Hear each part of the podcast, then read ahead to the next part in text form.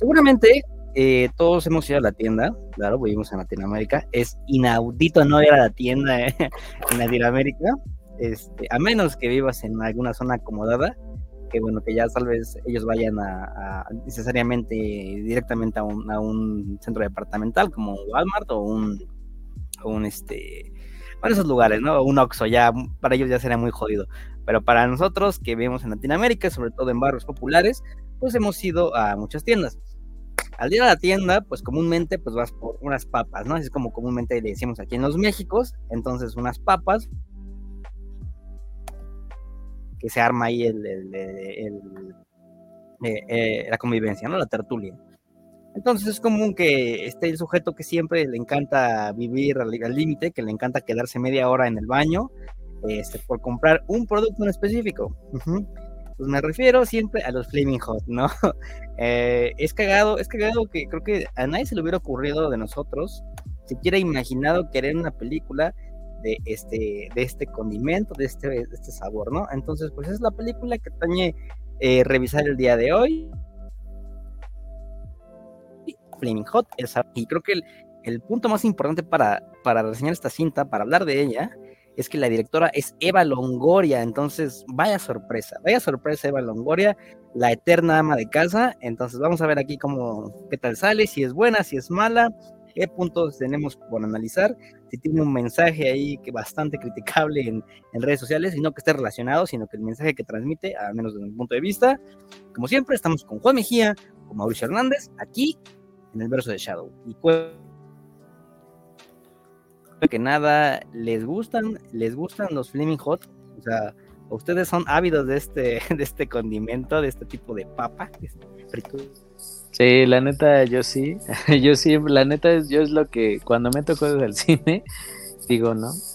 la verdad es lo que es lo que siempre meto, o sea, siempre, siempre, siempre. Pero a mí la verdad no me gustaban antes, más que nada porque les tenía miedo, o sea, porque yo no soy mucho de comer chile. Digo, eso no sé qué tan buen mexicano me convierta, probablemente probablemente me ponga en una mala posición de mexicaneidad. Eh, pero sí, la verdad es que yo no los comía hasta que pues estaba en este güey, ¿eh?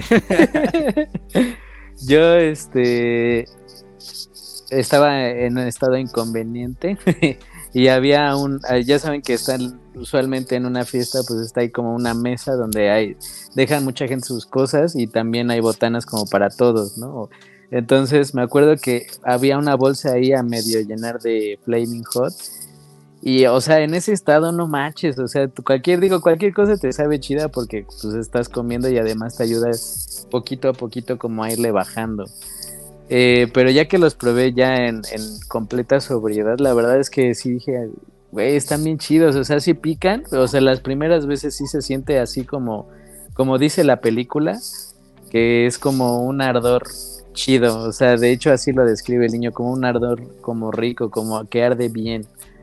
Y pues sí, la verdad es que a mí sí me encantan, o sea, la verdad es que siempre, siempre hay aquí en mi casa.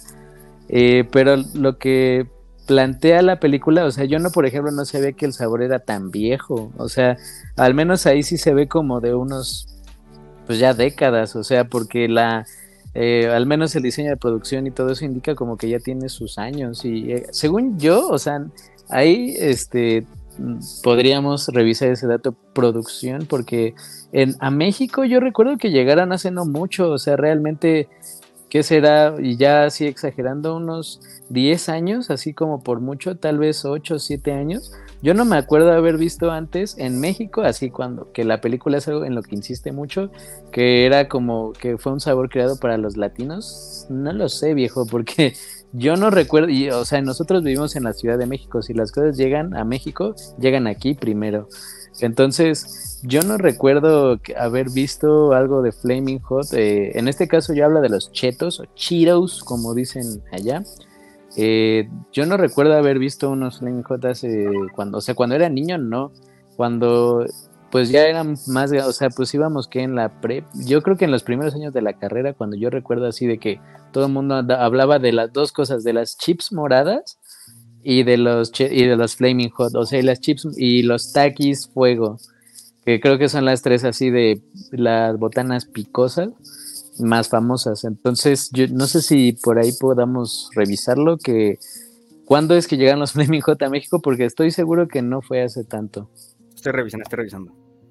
Yo también eh, me sorprendió un poco justo la, temporalidad de decir, ah, chiva, pues esto es, pues, no, no, tienen tanto, o sea, eh, yo no, no, no, ahorita estaba tratando de ver, pero no encontré como dónde, pero pues dije, bueno, ponle tú que, ¿qué te gusta? Que los Flaming Hot por, por la temporalidad salieron como en los 90 o algo así, o sea, creo que la película es, es que estaba también viendo como en qué, en qué año se supone que, que sacan la, la, la, la pues el, producto, la verdad es que no me acuerdo y aquí en Wikipedia no dice mucho, o sea, más o menos eh, te dicen que pues la onda chola y todo pues está en los 80, pero no sé bien, pero digo, bueno, a lo mejor yo no diría 10 años porque eso es 2013, o sea, yo sí me aventaría como a lo mejor unos 15 eh, a lo mejor, o sea, porque al menos, por ejemplo, cuando nosotros estábamos en secundaria, quizás, la verdad no sé, eh, un poquito antes, incluso en primaria, no, recuerdo bien, pero la verdad es que eh, también se me hizo como bastante, dije, ah, chis, pues sí se tardaron para llegar aquí, o sea, para todo el marketing y todo lo de, para hacer un sabor que se supone que estaba hecho para latinos en Estados Unidos, porque vamos a, ser sinceros, o sea, y es algo que, que también eh, a lo mejor no tenemos mucho en cuenta que pues la comunidad latina allá no es la misma comunidad latina de aquí, ¿no? O sea, es completamente diferente y es una y es una comunidad pues que no está muy cercana a lo mejor a, lo que es México como tal, ¿no? La Ciudad de México. Eh, sí es una, una cosa completamente diferente, pero aún así, pues sí se tarda un ratito en llegar, ¿no? O sea, al menos para hacer como, como un un sabor que, o al menos así lo presentan como un sabor que iba para acá, pues sí, sí es como de, ah, pues sí se tardó un ratito, siendo que, pues, sí, ¿no? Y la realidad es que, pues, yo he de decir que, por ejemplo, Flaming Hot y, digo, ya eso es ya de Barcel, pero por ejemplo, Takis Fuego, o sea, que son las, las marcas más picantes o, lo que representa, pues son, son de mis favoritas, o son de, son de mis, este, de mis botanas favoritas. Entonces, este, pues sí, yo recuerdo que desde, que salieron fue, me gustaron bastante, ¿no? Eh, y, el Flaming Hot, pues a la fecha creo que es de las cosas que, más compro, o sea, el hecho de, la textura y el sabor, pues la verdad se me hace bastante, una combinación bastante buena. Lo que sí nunca te imaginas es que va a ser una película, ¿no? O sea, eh, que, que, a pesar de que sea una marca como muy, muy reconocida y un sabor muy reconocido de chetos y lo que sea, pues nunca te imaginas que de repente te van a decir, oye, hay una película que trata de cómo hicieron el, el, Flaming Hot, ¿no? O sea, independientemente de, eso, pues, pues, dices, bueno, ¿de qué puede tratar, ¿no? O sea, ¿por qué? Este, y ahí cabe justo lo que dice, lo que dice eh, Daniel de, de la directora y pues del tono que se le da o la dirección que se le da acerca de hablar de justo la cultura chicana y de la cultura latinoamericana allá en Estados Unidos o cómo, cómo se da eso, entonces a lo mejor es por ahí donde dices, ah, ok, y que de alguna manera pues ya resulta en, digo, ya hablamos de Barbie en, episodio eh, que pueden ver aquí, pero digo que se, está hablando de que pues ya las marcas son las únicas que van a estar este, produciendo, poniendo dinero para que se hagan películas, ¿no?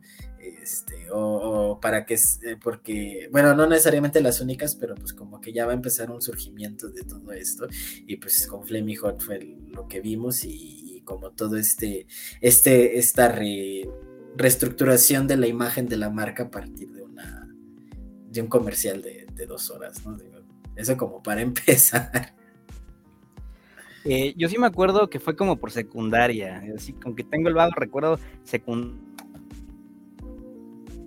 Este, o quizás eh, en, cuando entramos a la prepa, cuando, cuando, entramos a la prepa, ahí es cuando se empezó a dar este, este fenómeno, ¿no? Y pues empezó obviamente con los chetos Flaming Hot, que creo que hasta, hasta el día de hoy siguen existiendo, que son pues los chetos, los tradicionales, los torciditos, el diseño torcido, este, pero con este tipo de, de, chile, ¿no? De salsa, de picante, pues.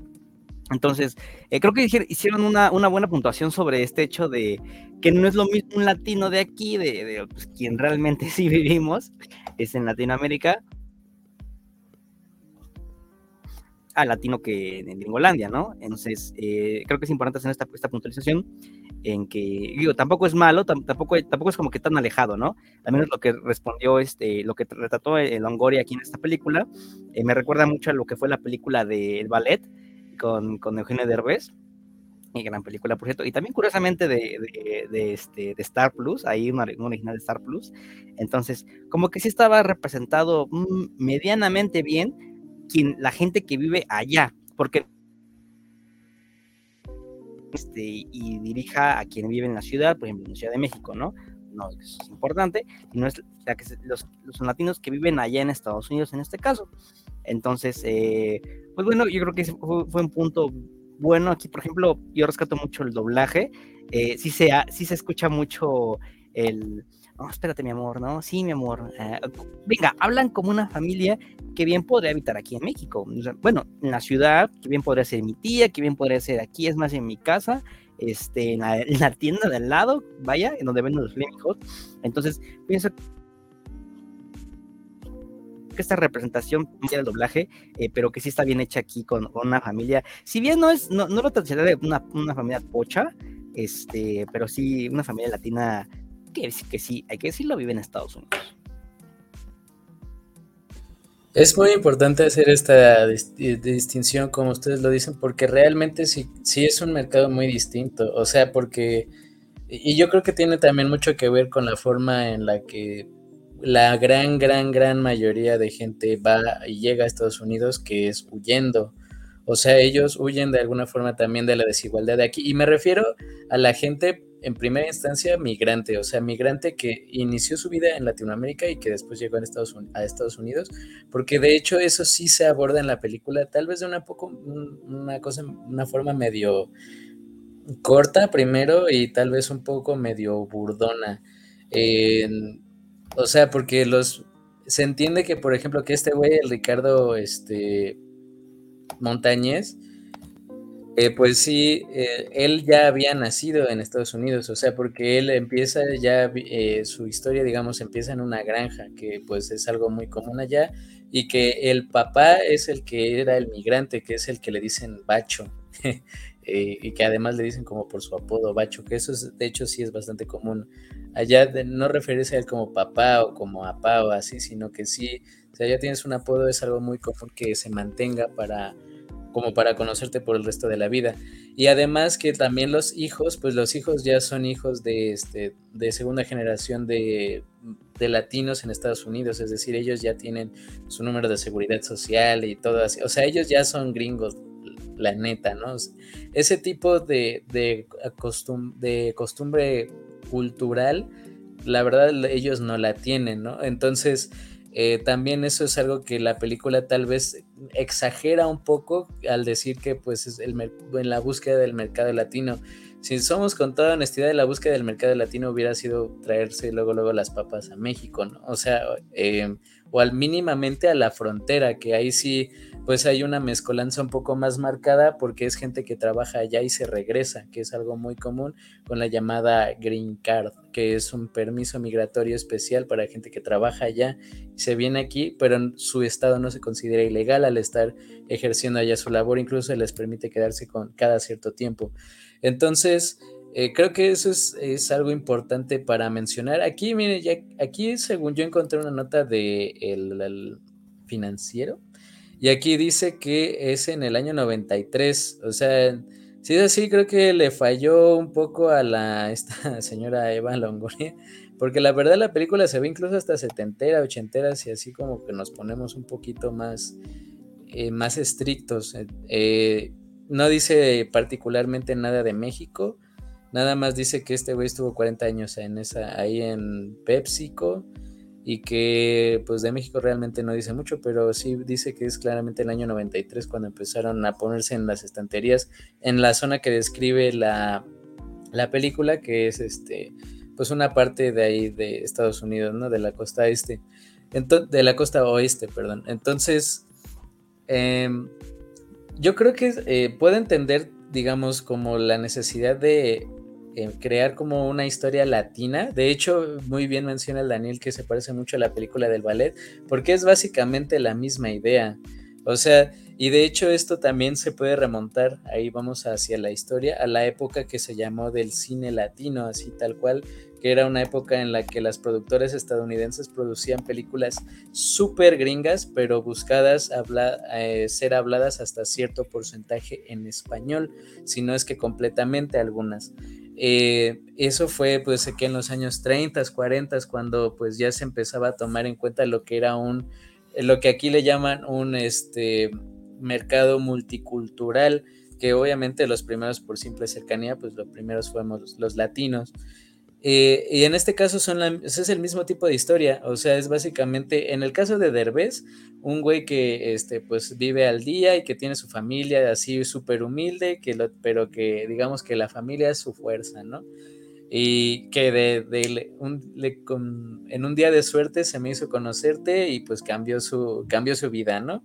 Y en este caso es alguien así, el latino estereotípico que trabaja, trabaja, trabaja, no se rinde y no importa que los demás sean ojetes, sino que él sigue y sigue y sigue, sigue trabajando y con base en su carisma y la buena suerte, un día de suerte se le hizo conocer al güey de la empresa supongamos que la historia sí es así, no creo que haya necesidad de cambiarla como tal, pero sí vuelven bastante en un lugar común, pues la misma historia de siempre del güey latino, ¿no? Eh, incluso yo diría que con ciertos estereotipos que no son necesariamente los más cómodos para lo que sería una representación fiel de un latino y es ahí donde entramos en el tema de la directora Eva Longoria que ya sabemos que pues de latinos a latinos pues hay unos que son bastante gringuitos, ¿no? De hecho ella nació en Texas, o sea, mm, latino, latino, latino, pues tampoco eres, es, es como Jennifer López, ¿no? Que ella nació en, en Nueva York, pero,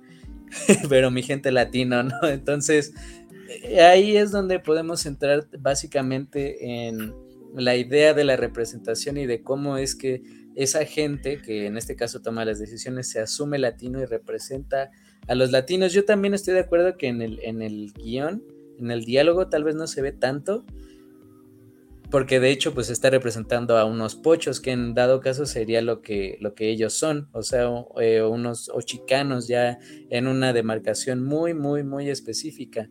Pero yo creo que sí es como una historia, como en ese caso de los 80 del gringo así del gringo super favor, amante de la democracia que se levanta contra algún tipo de injusticia y que al final termina salvando a todos. En este caso sería lo mismo, así como de como en algún momento, no sé si vieron algún TikTok o algún video en YouTube de esta chica llamada Kelly Osbourne, la hija de Ozzy Osbourne, que en una forma de reclamo a las políticas que iba a implementar o que buscaba implementar Donald Trump, decía Donald Trump, si tú echas a todos los latinos, ¿quién va a limpiar tu inodoro? Ella, ella claramente, tal vez no, lo, no creo que lo haya dicho con una mala intención, sin embargo, el mensaje que termina dando no es el adecuado. De hecho, mucha gente, ahí sus compañeros de la mesa era un programa de, talk show, como le dicen ellos, un programa de, revista, eh, pues se le quedaron viendo así como, ¿qué chingados estás diciendo? y eso que ahí todavía no estaba tan fuerte este, que tirar mierda en internet, o sea, se empezaba, pero no era tan fuerte como ahora. Pero ella claramente no sabía qué estaba diciendo, a lo mejor no a cabalidad, no con el tono, porque claramente las palabras no fueron para nada las adecuadas.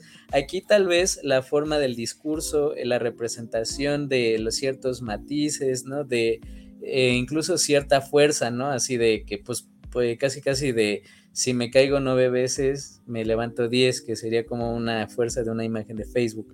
Yo, sé, yo siento que más o menos es así. Y eso, la película no me parece como plenamente mala, pero sí creo que sí termina siendo estereotípica de alguna forma que cae perfectamente en lo que menciona del cine latino. Historias súper gringas, súper, súper, súper gringas de superación, pero con personajes de otro contexto cultural, en este caso latino. Que era algo que yo también eh, sentí al final de la película, que fue, eh, bueno, pues es que esta fue una, o sea, a pesar de, que pues, había ciertas cosas chistosas y, creí, y creo que de repente el guion eh, me gustaba en el término de cómo presentaban, que era un poquito más este, eh, y un poquito más a nivel, este, no, sé, no necesariamente paródico, pero pues era, era chistoso, ¿no? O sea, la película se acerca más a la comedia que al drama. Pero a pesar de eso yo decía, híjole, o sea, por ejemplo, yo sí lo comparo con, con Air o bueno, sí, con Air, que es como la más cercana que tengo, que también tenemos episodios que pueden checar. Dije, es que esta se me hace un poco más, eh, un poco más biopic, o sea, un poco más en la estructura justamente cliché de, de, de, de hablar de una película que está basada en hechos reales, ¿no? Por ejemplo, este, también se me imagina, no sé si alguna vez han visto Los Escritores de la Libertad, que más o menos se me hace como, como así, ¿no?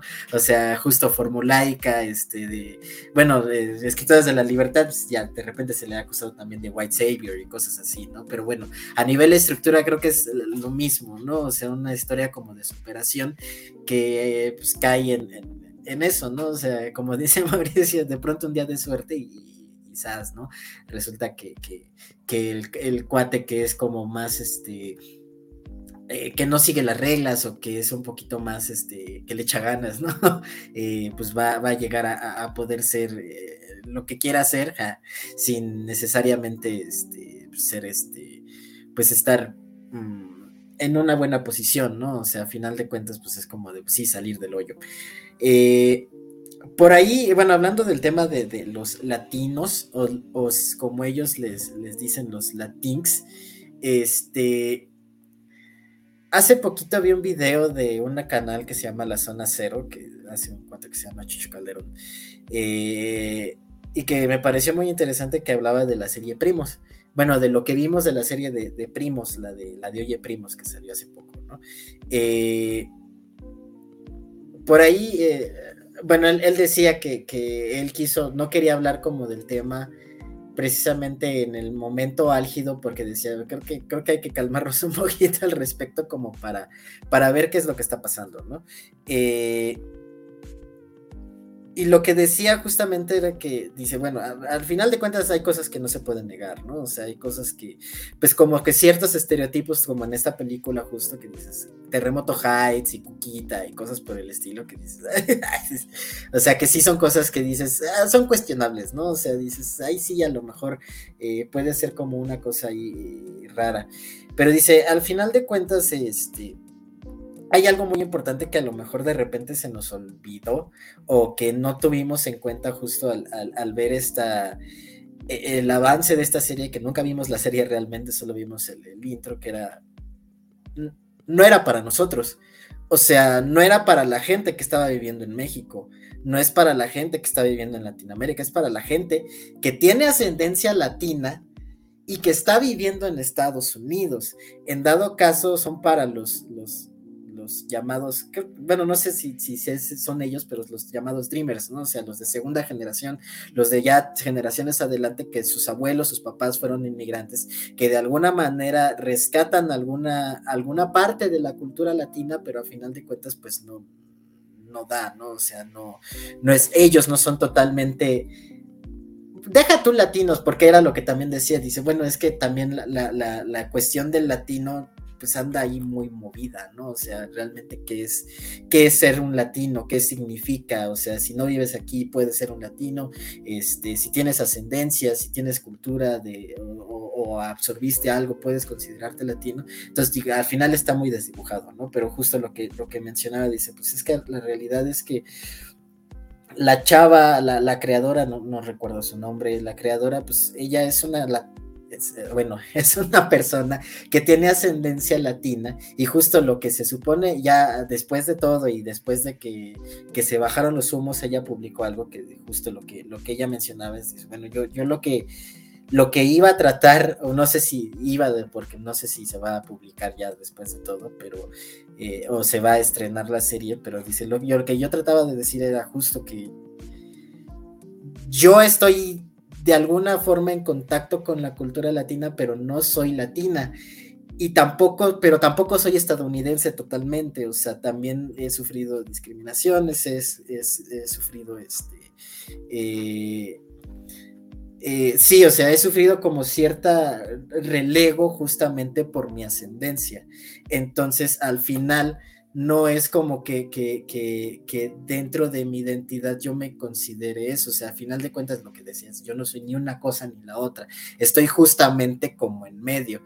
Entonces, era lo que, lo que decía de la zona cero. Dice, al final de cuentas, hay que pensar justamente que los chicanos eh, o los pochos dentro de todo, pues tampoco están como, ándale, sí, aquí producción diseñar y tu moment, ¿no? O sea, justamente eh, eh, eh, en ese sentido dices, bueno, tampoco, tampoco soy este, estoy en una situación en la que no me considero ninguna de las dos.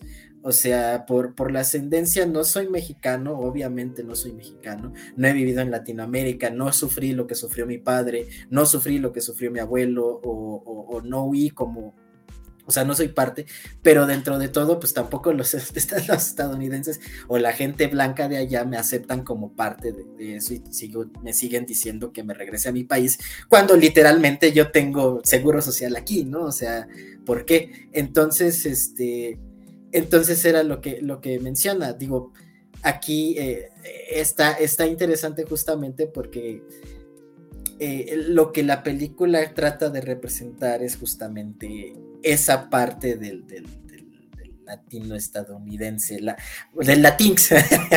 este, entonces, eh, pero justo lo que se me hace chistoso es este, es que sí recurren mucho a la onda de, ciertos estereotipos eh, de, del mexicano como tal, ¿no? Que era también lo que, lo que decía la zona cero, dice, bueno, hay, que pensar también que mucha de la cultura mexicana que les llega ya, pues está dada por eh, la visión estadounidense o es lo que este, se, maneja ahí, ¿no? En Los Ángeles. Bueno, en esta película se, se, maneja en Los Ángeles. Entonces, si estamos hablando de que ellos, o que ah, lo que, lo que decía era que, pues, por ejemplo, Día de Muertos, mariachis, este, como que todos esos estereotipos, pues es algo que probablemente ellos, nosotros lo veamos como, ah, ¿eso qué, no? o sea, eso, eso es un estereotipo mexicano como muy marcado, pero que ellos justamente por el lugar en donde están, que están justo en medio, ellos sí se han apropiado de ello y sí lo ven como una, una, una especie no necesariamente de identidad, pero que han absorbido como, como cultura mexicana y que ellos, pues dentro de todo, pues dicen, bueno, esta es la cultura a lo mejor de mi padre, esta es la cultura de mi abuelo y lo que sea. Entonces, este, e, es algo que se, eh, bueno, yo lo, yo lo pienso y lo estaba pensando justo con esta película. Al menos, al menos por esa parte de la película es, es interesante que es parte de lo que eh, la película está tratando de hacer, ¿no? O sea, la idea de que el Flaming Hot fue un mercado latino o un mercado eh, ah, eh, justo eh, está interesante porque es lo que dice Mauricio es real, ¿no? O sea, el mercado latino es, o sea, si te pones como muy, muy estricto, pues es acá, ¿no? O sea, es literalmente Latinoamérica, pero no, el mercado latino de ellos se refieren al mercado latino, latins, al mercado cholo, al mercado chicano que está viviendo en Estados Unidos, y eso es lo que están tratando de o lo que se trata de representar con esta película. Eh, y, es interesante justamente porque pues, Eva Longoria también supongo que, tiene ascendencia, así como me imagino Becky G, ¿no? O muchas, o Jennifer López, o todas estas eh, de ascendencia, que, de alguna manera se han, eh, se han apropiado del discurso mexicano allá en Estados Unidos. Que ah, ahí viene la problemática de que pues, no necesariamente es mexicano, sino mexicano es el de acá, tú, estás viviendo allá, pero es algo tan complejo que está interesante que a final de cuentas la película lo que hace es, así como como Barbie se aprovechó del discurso feminista para lavarle la cara a, Barbie y, dar este que, a final de cuentas ah, existen, coexisten dos cosas que pueden ser ciertas, que sí, Mattel se está lavando la cara con Barbie y aparte está Greta Gerwig que estaba dando algo de lo que ella expresa y que sea, pues aquí es más o menos un poco lo mismo, ¿no? O sea, sí se está lavando la cara. Que yo siento que, por ejemplo, esta película está más dada a la publicidad por la estructura y lo que sea, pero... Eh, y aparte, y al final te ponen así todos los productos Flaming Hot de Sabritas, ¿no? Y, y, dices, bueno, eh, pero la realidad es que a la gente lo que le estaba interesando también, lo que yo también encuentro interesante es justamente esa representación del, del, del, del, medio, ¿no? O sea, del, estás aquí, pero no estás allá. Eh, que por ejemplo hay algo chistoso que, que, ya es como la representación como, como fuerte, que el elote, ¿no? Que, que supone que están tratando de, de, generar el sabor del elote enchilado. Eh, y, ese es como un punto fuerte de, todo lo que, de la trama, de lo que están tratando de hacer. Y recuerdo, por ejemplo, Nacho Libre, que también el elote es como un el elemento que dicen, esto es mexicano, ¿no? Esto es como la, una representación fuerte. Entonces, por ahí, por ahí encuentro que digo, bueno, si la película a lo mejor en formato es como de, pues, creo que es de Disney Plus, ¿no? O de Star Plus, es que digo, yo Star Plus, sí, Dije, bueno, o sea, también está medio Disney, dices, bueno, tiene sentido, ¿no? Y aparte creo que nada más es para plataformas, entonces dices, creo que la estructura me hace sentido y lo interesante está justo en lo que en lo otro, ¿no? Que es lo que ya platicamos en Barbie, que es como toda una, una, una reestructuración de la imagen de, de la marca. Fíjate que cuando la película acaba, bueno, no acaba, como que lo voy viendo como conforme va avanzando la historia, este, más o menos lo que venía diciendo este Mauricio, es que básicamente es el, eh, este, esta onda, ¿no? De si trabajas mucho y si te despiertas temprano y si tienes una gran idea y le gusta al jefe, vas a escalar a ser el, el jefe 2, ¿no? Básicamente. Entonces, cuando acaba la película, eh, y ya lo dije conforme avanza, pues básicamente dije, quizás no fue su, su, este, su idea así con el fin de atacarla o de representarla fielmente, porque ahorita, ahorita, voy a eso, pero es básicamente el, el, mito de la meritocracia, ¿no? Ya lo dije, si te esfuerzas mucho y así. Ahora, no creo que Goria haya dicho, pues que voy a basar mi relato, voy a revisionar mi relato a través de este mito, de esta creencia. No, no creo. No creo que haya sido su intención, simplemente porque, eh, ya lo dijeron ustedes, y es que hay un entendimiento diferente en el pensamiento del trabajo, del, cómo se escala hacia arriba en Estados Unidos y principalmente en esas partes de, la, comunidad chicana, pocho, eh, latín, este, que, hay, que, lo que, lo que se vive aquí, ¿no? En, venga, en la Ciudad de México. Aquí sí es de a huevo de que, es que si tienes contactos, es que si tienes, este, venga, si tu familiar está ahí en la empresa, en, la marca, obviamente pues, pues, tienes más posibilidades de entrar, ¿no? No sé, ya sea en, una chamba de que si tu amigo trabaja ahí y, te va a meter, pues adelante, ¿no? Es porque existe el contacto. O si a lo largo de la escuela tú te fuiste haciendo varios cursos y si fuiste conociendo a gente del medio, no importa de qué carrera, eh, ya sea de, veterinaria, ya sea de, medicina o de alguna empresa importante de petróleo, este, venga, si ya tienes el contacto, pues te va a ser más fácil entrar, ¿no? Pero es a raíz de eso, de que tienes el contacto, de que tienes el, los amigos, de que te hiciste eh, el, ¿no? De, ahí. Entonces, ahora, lo diferente allá en Estados Unidos es, quizás es, es, diferente, ¿no? Quizás allá ocurre, como bien dijo Mauricio, de que yo sé que tú le chambeaste, ahora sí que sí te supiste la de chambear, y aparte se te dio la oportunidad de que casualmente por hora del destino manifiesto eh, mágico, mágico, cósmico, musical, como decía un compañero, te dio la oportunidad de que conociste al jefe y tú tenías la idea de que iba a revolucionar, como él, como él dice, iba a cambiar todo como lo conocíamos, ¿no? Casi, casi lo cambia todo. Entonces, a partir de ahí, a partir de ahí es que ya se da este relato y es lo que digo, o sea, quizás Eva Longoria no quería basar su rato a través de, esto porque como latinos, venga, sí, verdaderos, lo vemos diferente, ¿no? Y, más nosotros que somos pues, clase obrera, que todos los días tenemos que, que chambearle de, casi casi de sol a sol, ¿no? Ahí falta una computadora o tenemos que agarrar nuestro pico, nuestra pala y pues a, chingar en la tierra, ¿no? Entonces, eh, a pesar de todo esto, a pesar de todo esto, pienso que la película sí sabe desarrollar su historia, una historia muy emotiva y por momentos este, novelesca, ¿no? Eh, creo que una, telenovela que también hay que decirlo, ¿no? Hay, hay de novelas a novelas, ¿no? Que saben condensar su historia y por algo son famosos porque saben tocar los sentimientos a las personas. O sea, no, oh, no, saben tener a la audiencia picada en sus en protagonistas. No por nada, pues cierta televisora mexicana ha sido, bueno, fue, ya, ya no, pero fue bastante, fue, fue el epítome en, cuanto a entretenimiento este, latino eh, para, para, para, desarrollar muchas historias, ¿no? Ya, aunque fueran remakes, aunque fueran este, de otros países, se dio el, se dio el caso. Entonces, eh, pienso que esta la historia está bien hecha para condensarla en dos horas y no decae en ningún momento. Lo suficiente para que te interese por la historia y que tú digas, no mames, lo está logrando, lo está logrando, lo está logrando. Y que te interese también por sus hijos, ¿no? Eh, cuando le empieza, a, que, son sus, sus, testers, vamos a llamarle así. Entonces, eh, creo que eso me gustó bastante. No es ninguna queja, pero sí el hecho de que sabe aprovechar lo que tiene para su comunidad, al menos a la comunidad que va dirigida, que en este caso, pues los latinos de allá, y que nosotros, pues sí nos identificamos con ciertos aspectos, no todos, pero ciertos aspectos. Sobre todo lo de trabajar, eso ya, lo dije. Sobre todo lo de trabajar.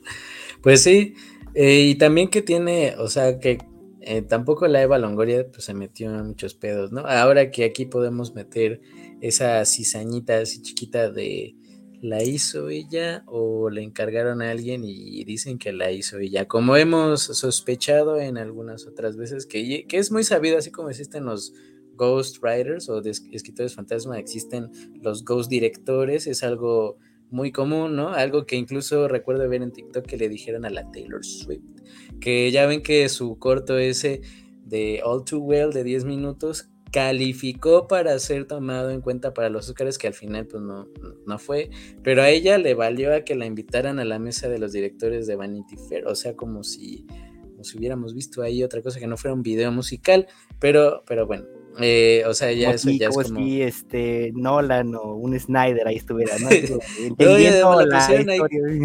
con Martin McDonagh, el de los espíritus de la isla, es como de hermanos también, este, pues cada quien a lo suyo, ¿no? Digo, no tiene nada de malo, o sea, se vale que, bueno, lo que sea ya. En fin, em, pues yo creo que también, o sea, en dado caso, la Eva Longoria no se metió en, pedos, o sea, la forma más básica para em, empezar una película es la voz en off, especialmente en la actualidad.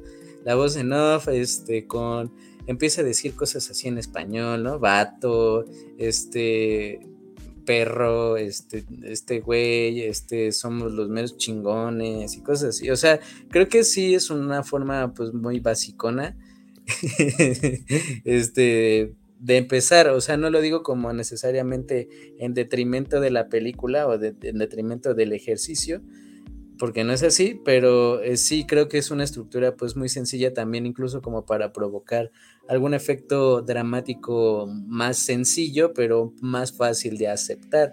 En este caso, pues la verdad, este, que este güey. Que su familia, que, este, que le gustan las cosas picantes, incluso eso, porque, o sea, tal vez yo no sea el más mexicano por eso, pero sí es como muy, muy de forma universal Incluso si nos vamos más allá de México, pues en Latinoamérica, pues mucho más aceptado comer picante que no comerlo, ¿no? O sea, este, incluso pues el chiste ese del de el elote con el chile del que no pica, este, pues es como hasta como para que se burlen de ti tantito, no te hagan burla.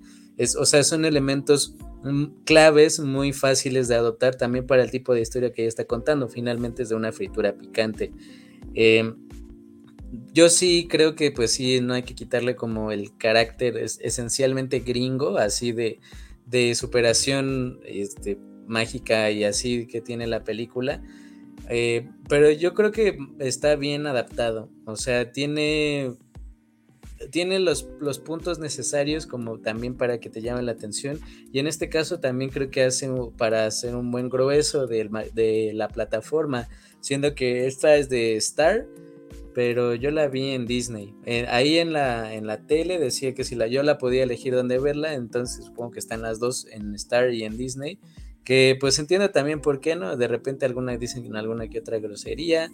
Eh, y pues pues bueno, o sea, es una historia un poquito más, eh, digamos, adulta, entre comillas, ¿no? Una historia esencialmente del trabajo, de lo que significa el trabajo y de que también los mexicanos servimos para trabajar. De hecho, este es una de las cosas que no necesariamente, insisto, no necesariamente me gustó que se remarcara tanto, que decía, bueno, es que aquí todos los mexicanos le, son, se esfuerzan mucho, ¿no? Le echan muchos, y al final, pues siguen siendo la gente que más se esfuerza y la que menos recompensa tiene, ¿no?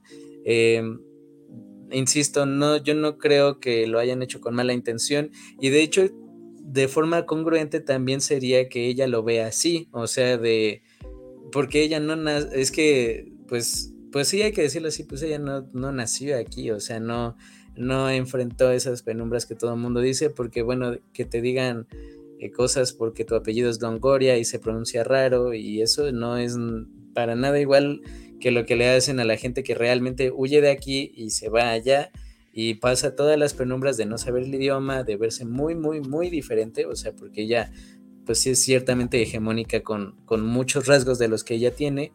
Em, y que pues habla bien inglés, eso es algo muy importante, y, pues, o sea, no es lo mismo, realmente no es lo mismo. Y, es, y yo espero que pues, o sea, Juan dice que ella parece que lo entiende así, pero tiene sentido que en el dado caso de que esta realmente fuera la idea de, bueno, vamos a poner a este personaje, eh, Richard Montañez, que es este, mexicano, ¿no?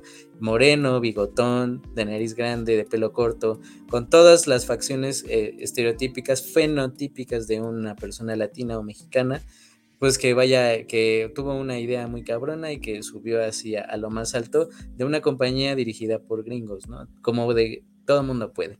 O sea, entendería por qué ella lo ve así, finalmente, porque pues dentro de su cosmovisión de vida, pues no ha, no ha pasado lo que otra gente pasa. Tiene sentido. Y en este caso también como producto mercadeable, que es así de, porque yo vi el anuncio de la película en así en algunos de esos del metro, ahí afuera de uno del Metrobús y creo que en el Costco incluso. Yo lo vi en el puente de Bacritos, ahí el póster gigante. Ándale, sí. Y este, entonces pues entiendo también por qué se mercadea, creo que es algo fácil de vender y es algo que la verdad pues todos hemos comido, ¿no? La neta, este, son papas muy famosas, bueno, Cheetos, chetos muy famosos y creo que cumple el propósito de pues al menos ponerle un poquito más de grueso al catálogo, que finalmente em, si han notado también en Disney Plus hay este, caricaturas ya pensadas para niños asiáticos, chinos, coreanos, japoneses, en este caso también. Lo de primos era una idea para el mercado latino, que bueno, tiene sus cosas, yo también creo que le cayó de más, o sea, especialmente porque creo que no había como tal una mala intención o tal vez una falta de desconocimiento, sino una mala representación.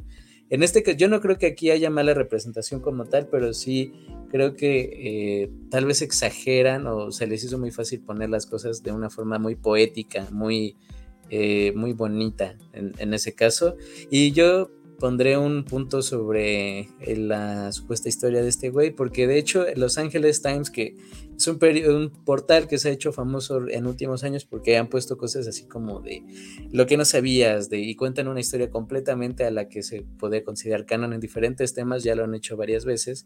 En este caso, ellos sacaron un artículo que se llama El hombre que no inventó el sabor Flaming Hot y ellos dicen que eh, entrevistaron a mucha gente del personal de PepsiCo y que no sé qué, y que dicen ellos que el tal Richard no participó nunca en el dicho mercado de prueba de lo Flaming Hot, o sea que en, realidad nunca, tuvo nada que ver, sino que la idea es de una señora llamada Lynn Greenfield, que ella reclama, ¿no? Que este, pues que a ella nunca le dieron el crédito y que por alguna razón se la dieron a este güey y que hasta PepsiCo salió a hablar en el 2021 al respecto y así, bueno, es una historia que, que, que obviamente pues no la van a poner en la película. Hubiera estado muy grueso y, y la neta hubiera estado chido que, que al menos lo refiriera, pero esta no sería una película de Eva Longoria, hubiera sido una película de, de alguien más. Entonces, y, no de Disney, hubiera sido de alguien más, de una otra productora.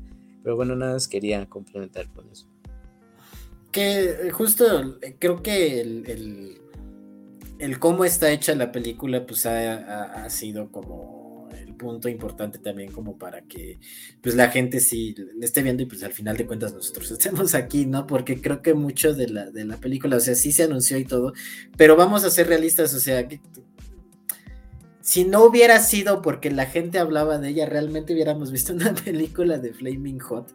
O sea, creo que, creo que el hecho nada más de, este, de, ver la película, o sea, incluso se hacía como raro, ¿no? O sea, creo que la idea de ver que iban a hacer una película de Flaming Hot era como, pues no necesariamente provocaba aversión, pero es como de, ¿por qué, no? O sea, ¿para qué? ¿Por qué? Eh, eh, y creo que justamente el, el, hecho de que la película esté dentro de su fórmula esté bien hecha, creo que pues ha sido este importante justamente para que la gente y el boca en boca pues sí se haya funcionado, ¿no? O sea, porque creo que a final de cuentas dentro de todo pues si la película no sirve, pues sí vas a decir, pues, ah, eso qué, ¿no?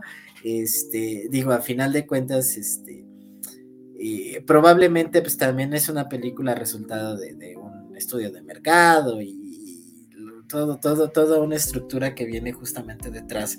Eh, pero creo que a final de cuentas, pues la película justo, eh, si funciona es porque al menos está bien, ¿no? O sea, creo que al menos eso es lo que, lo que, lo que, lo que se puede decir de la película. Justamente creo que lo que decía Daniel, de que, pues sí, te vas encariñando de alguna u otra manera con el personaje. Creo que las relaciones que tiene con su familia, pues sí son, este, eh, pues de, alguna manera emotivas, a, modo Disney, pero sí de alguna manera emotivas.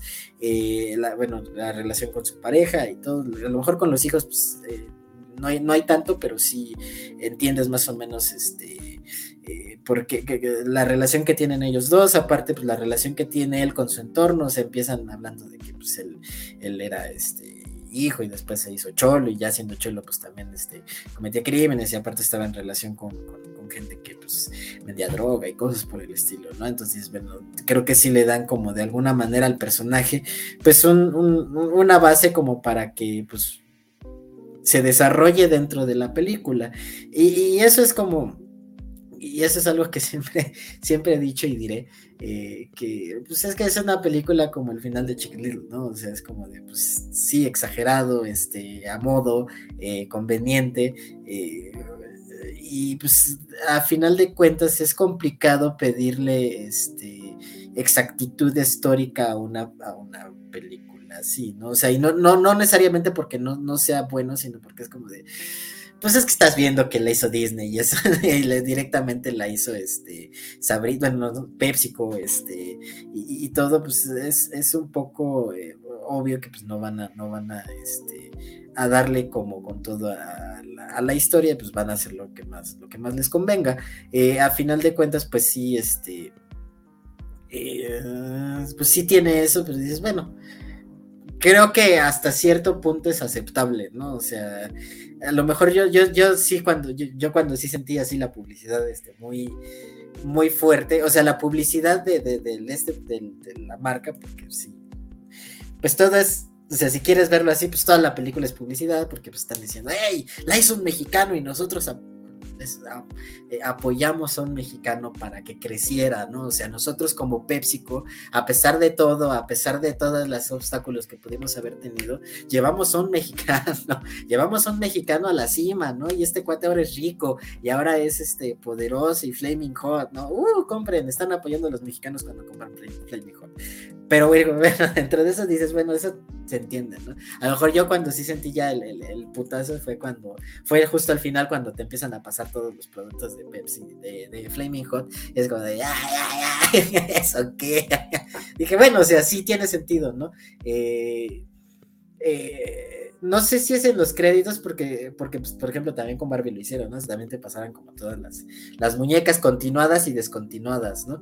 Pero justo así, así que así les que las papitas y el, este y todo, y que, bueno, está, está, está interesante justamente porque, pues, a final de cuentas va, viene de toda esta ola de publicidad que, que estamos viendo y pues pues a final de cuentas era lo que, lo, que yo digo, pues a final de cuentas la publicidad también puede ser un, un, canalizador de ideas, ya tendrías que verlo con un poquito de ojo crítico, pero creo que también puede ser un canalizador de ideas y pues veremos qué, qué trae justamente toda esta, esta ola para, para ello, ¿no? Digo, por algo han existido premios para publicidad y lo que sea, pues a lo mejor por ahí, por ahí sale algo eh, interesante más allá de, de, de, hey, compren mi producto creo yo.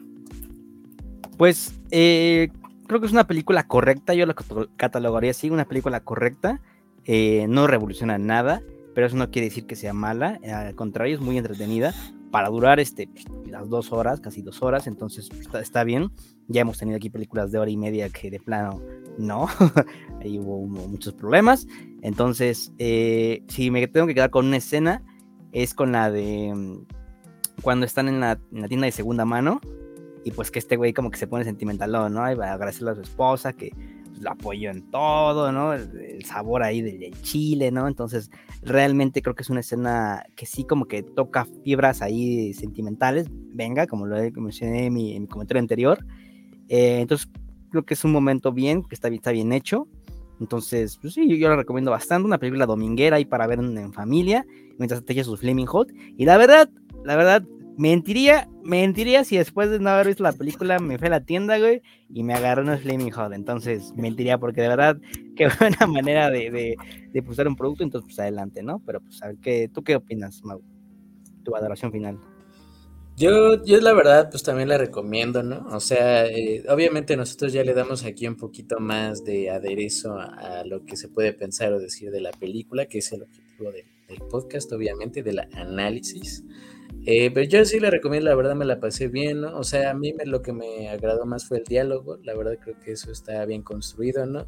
No diría honestamente que lo hizo Eva Longoria, pero este, la neta yo creo que está bien, o sea, realmente yo no le veo como que el mayor problema a la película, o sea, creo que pues tiene lo suyito, eh, realmente también en producción pues no, yo no vi nada así demasiado escandaloso, tiene eh, una estructura muy simple para que todo el mundo pueda sentirse identificado y pues también conocer un poco más de las papas, ¿no? La verdad es que las papas yo sí creo que sí deben ser de las más vendidas tal vez en, México estaría bueno tener esa como esa, eh, esa gráfica, ¿no? Es tener ese dato de qué también les va aquí a las Flaming Hot. Según yo, yo, o sea, dentro de la edad yo siempre veo que existen esas, o sea, las Flaming Hot, los, o sea, los chetos, las eh, chips fuego y los taquis fuego. O sea, según yo, eso sí, neta, de aquí del grupo de edad, según yo, son los favoritos.